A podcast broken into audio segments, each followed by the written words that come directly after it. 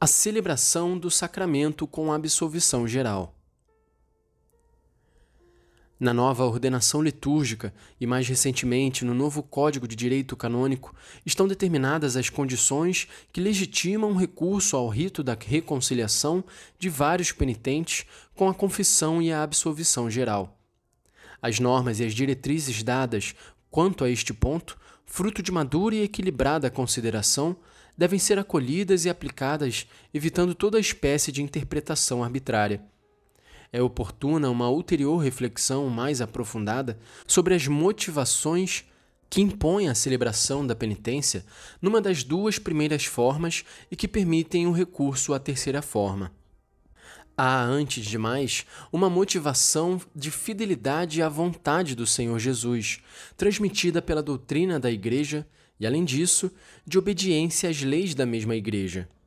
O Sínodo reafirmou numa das suas propostas o inalterado ensino que a Igreja foi aurir na mais antiga tradição e recordou a lei com que codificou a antiga prática penitencial.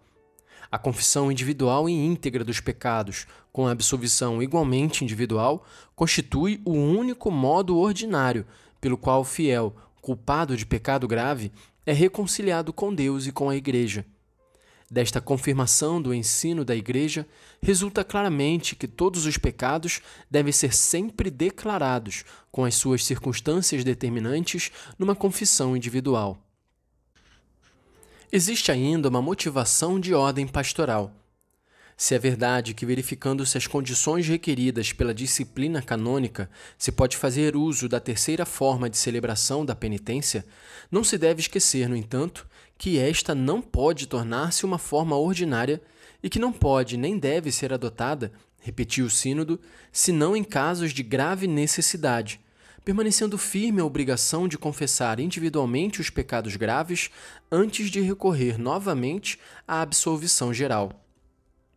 O bispo, portanto, o único a quem compete no âmbito da sua diocese ajuizar se existem em concreto as condições que a lei canônica estabelece para o uso dessa terceira forma, dará tal juízo, ordenando gravemente a sua consciência com respeito pleno da lei e da prática da Igreja.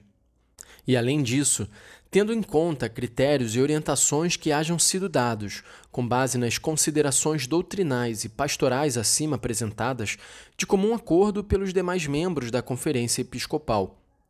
Terá de haver, igualmente, uma autêntica preocupação pastoral em procurar e garantir as condições que tornem um recurso à terceira forma suscetível de dar aqueles frutos espirituais para os quais ela está prevista.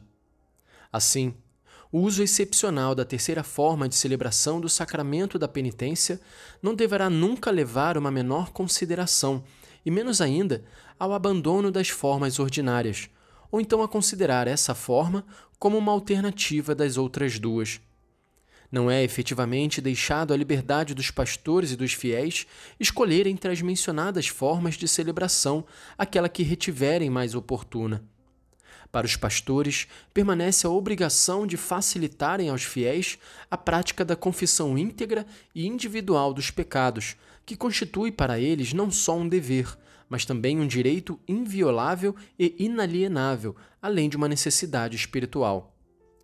Para os fiéis, o uso da terceira forma de celebração comporta a obrigação de se aterem a todas as normas que regulam a sua prática incluindo a de não recorrerem de novo à absolvição geral antes de uma confissão regular, integral e individual dos pecados, que deverão fazer logo que seja possível.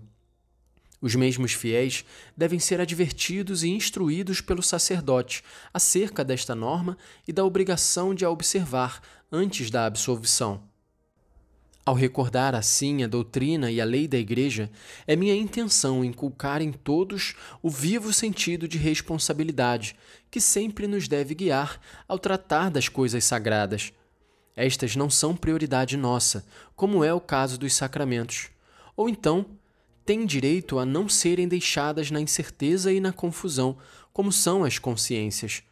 Coisas sagradas, repito, são uns e outras os sacramentos e as consciências, e exigem da nossa parte serem servidas com verdade. Esta é a razão da lei da Igreja.